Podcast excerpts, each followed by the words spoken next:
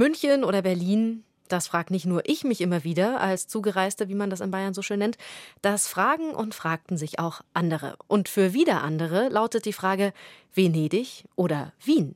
Das jedenfalls war die Frage, die sich der Mozart-Zeitgenosse Antonio Salieri in jungen Jahren stellte.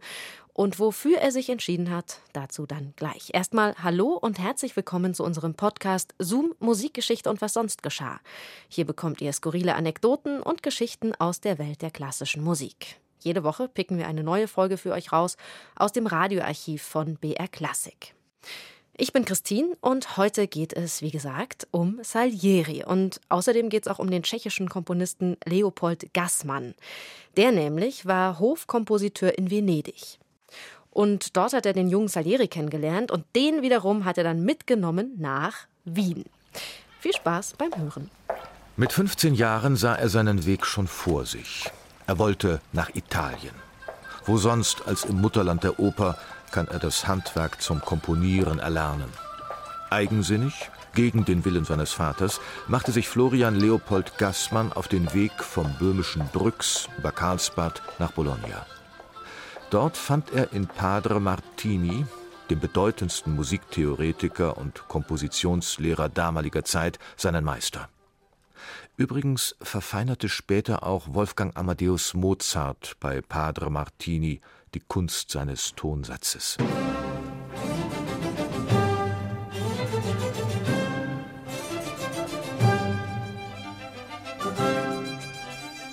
Nach dem Studium wurde Gassmann von Leonardo Veneri, einem venezianischen Grafen, gefördert. Eine ganze Etage samt Personal stellte dieser ihm in seinem Palazzo zur Verfügung. Sechs Jahre lang brachte Gassmann während des Karnevals in Venedig jeweils eine neue Oper auf die Bühne.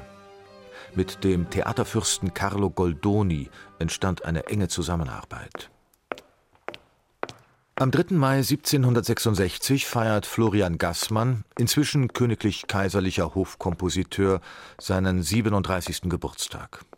Seit man ihn vor drei Jahren als Nachfolger von Christoph Willibald Gluck als Ballettkomponisten und Theaterkapellmeister nach Wien bestellte, kennt man seinen Namen. Kaiser Joseph II.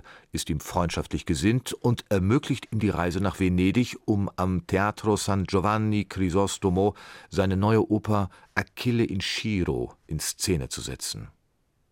Bei den Proben bittet ihn der Tenor Ferdinando Pacini, einen jungen Musiker anzuhören, der viel Talent und noch mehr Leidenschaft für die Tonkunst besäße. Dass die Begegnung für Gassmann und den jungen Musiker schicksalhaft werden wird, ahnt keiner der Beteiligten. Maestro Gassmann empfing mich zur Nachmittagsstunde. Er hörte meinem Musizieren sehr gut zu und bat mich auch einige Übungen nachzusingen. Ich hatte das Glück, ihm sowohl im Klavierspiele als auch im Gesange zu gefallen. Gleich handelte er mit meinem Mäzen Giovanni Mocenigo aus, mich nach Wien mitzunehmen und dort in musikalischer Komposition zu unterrichten.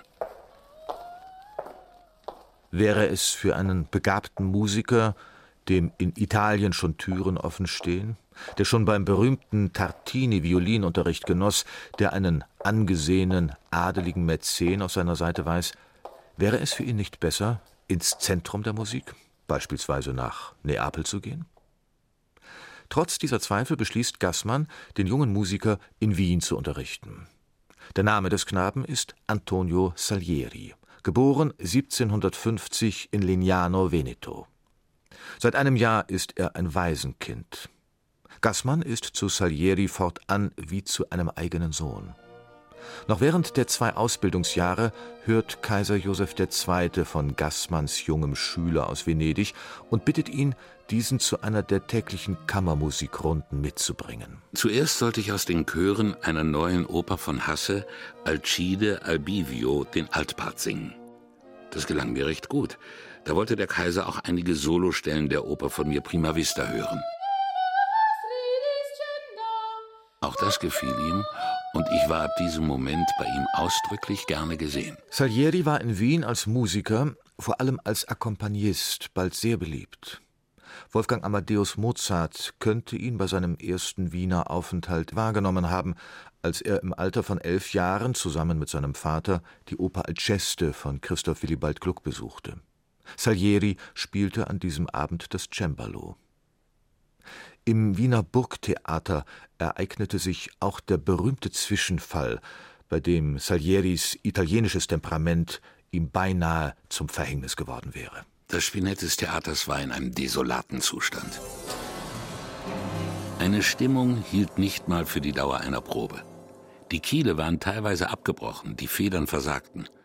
Ich musste dem Ganzen ein Ende bereiten, stellte einen Stuhl neben das Instrument, bestieg ihn und sprang von demselben in das Spinett.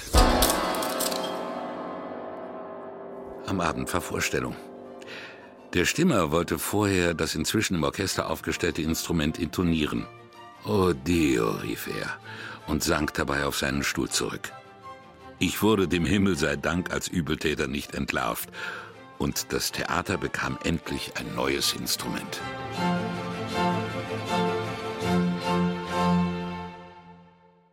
Tja, manchmal muss was geschehen, damit was anderes passieren kann. Das war ein Zoom von Wolfgang Antesberger. Zoom, Musikgeschichte und was sonst geschah, gibt's immer samstags neu in der ARD-Audiothek und überall, wo es Podcasts gibt. Und ich freue mich total, wenn ihr uns einfach abonniert. Nächste Woche geht es dann um Johannes Brahms und Clara Schumann. Die zwei hatten sich aus den Augen verloren und haben sich dann nach langen, langen Jahren wieder getroffen.